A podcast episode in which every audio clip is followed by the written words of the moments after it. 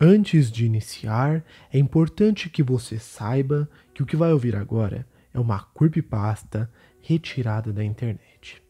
Recomendo que pegue o seu fone, apague as luzes e ouça atentamente cada detalhe dessa história. Seja muito bem-vindo ao primeiro Madrugada Macabra. Episódio de hoje: Homem de Terno Preto.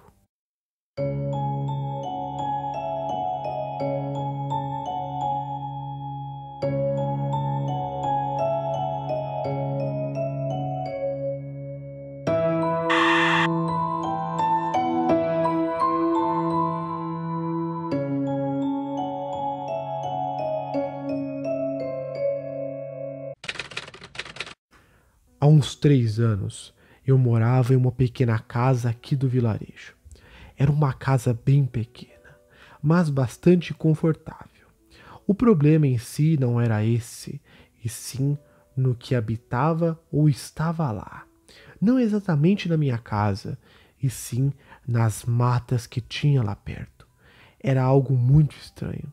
Esse vilarejo continha de 15 a 20 casas, um vilarejo considerado até grande para uma cidade tão velha e sem nenhum desenvolvimento social. Acho que até podemos chamar essa cidade de roça, certo? Na mata tinha um ser, porém mal visto por todos que habitavam naquele lugar silencioso e estranho.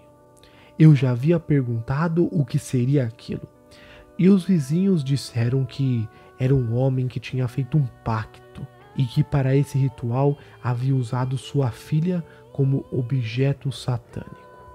Porém, também disseram que ele se arrepende amargamente pelo ato medíocre e sem nenhum pensamento. O homem era um dependente químico e tinha aquele vício como uma desvantagem na sua vida. Não conseguia nenhum tipo de trabalho, ou seja, nenhuma fonte de renda. Segundo os vizinhos, de uns tempos para lá, ele estava completamente estranho, mudado consideravelmente, arrumado e muito bem vestido, com um terno preto e muito luxuoso. Só que no mesmo dia descobriram o tal assassinato, ou melhor, uma oferenda, e chamaram a polícia. Mas eles disseram que não havia nenhum indício de que tinha sido ele. Então resolveram deixar ele em liberdade até conseguirem mais pistas concretas. Digamos que mais provas para que assim houvesse uma prisão. Esse homem ficou sumido durante cinco dias.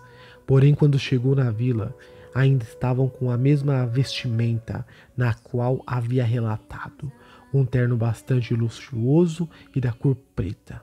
Depois desse dia, ele não saiu mais de casa. Não que as pessoas tivessem visto, pelo menos. Uma semana depois, começou uma terrível onda de desaparecimentos. E em três dias já havia sumido duas crianças e uma senhora de 83 anos. Todos eles encontrados mortos e todos oferecidos como oferenda dentro daquela mata de frente ao vilarejo. Mais três dias, quatro desaparecimentos com os mesmos índices. E assim foram acontecendo todos os tipos de pactos que poderiam existir e das formas mais cruéis.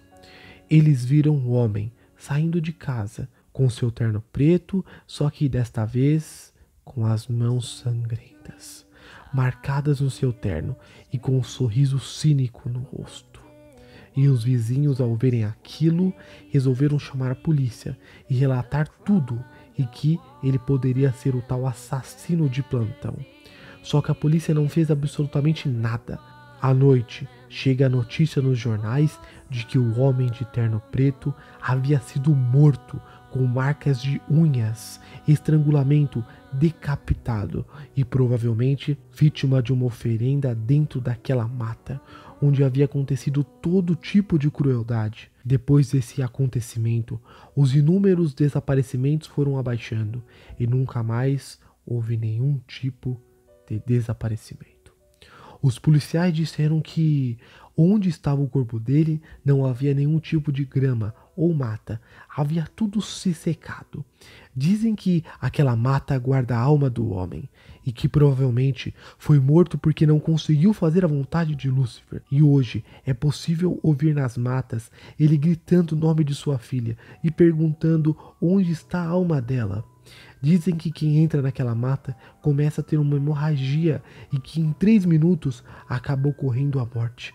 Isso acontece porque no pacto estava prometido que se conseguisse o mesmo tipo de sangue de todas as vítimas, ele poderia ser solto do inferno e assim ficaria vagando pela terra. Aquela cidade é muito pequena e seria muito difícil isso acontecer. Mas nada é impossível. O que você acabou de ouvir agora foi o primeiro episódio da série Madrugada Macabra. Eu espero que vocês tenham gostado. Não esqueça de estar deixando seu like e de estar se inscrevendo no canal. Até o próximo.